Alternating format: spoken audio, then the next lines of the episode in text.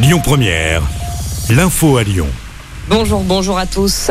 Un homme toujours en garde à vue dans le Morbihan. Il a été interpellé hier soir et serait un proche de cette jeune femme retrouvée dans une rivière à Lanester près de Lorient samedi matin.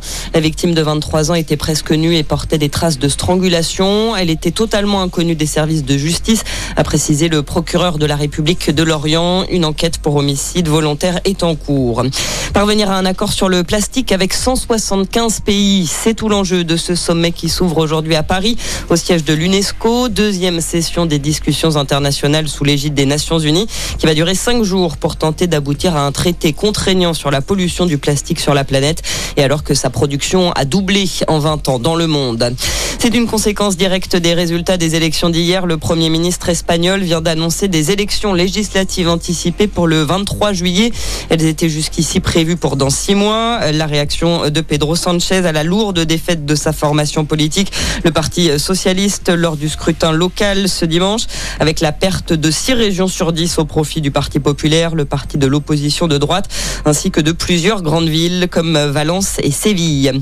La suite du premier tour à Roland Garros, c'est sur les cours en ce moment. Benoît Père, le Français, a obtenu une wildcard pour participer directement au tableau final. Il affronte le Britannique Cameron Norrie, tête de série numéro 14 sur le cours Suzanne Langlaine.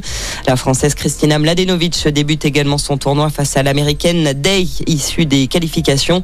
À suivre cet après-midi, Caroline Garcia et Arthur Fils, le jeune nouvel espoir du tennis français, mais aussi l'entrée en liste de deux grands favoris, Carlos Alcaraz et Novak Djokovic. Et puis on aura du nouveau du monde sur les routes cet après-midi, en cette dernière journée du week-end prolongé. C'est orange pour les retours sur tout un quart nord-ouest. Ça va coincer dans la vallée du Rhône, sur l'A7 notamment, en remontant vers Lyon, mais aussi pour rejoindre la région parisienne jusque dans la soirée. Voilà pour l'essentiel. Bonne journée à tous. Écoutez votre radio Lyon Première en direct sur l'application Lyon Première, lyonpremière.fr et bien sûr à Lyon sur 90.2 FM et en DAB+. Lyon Première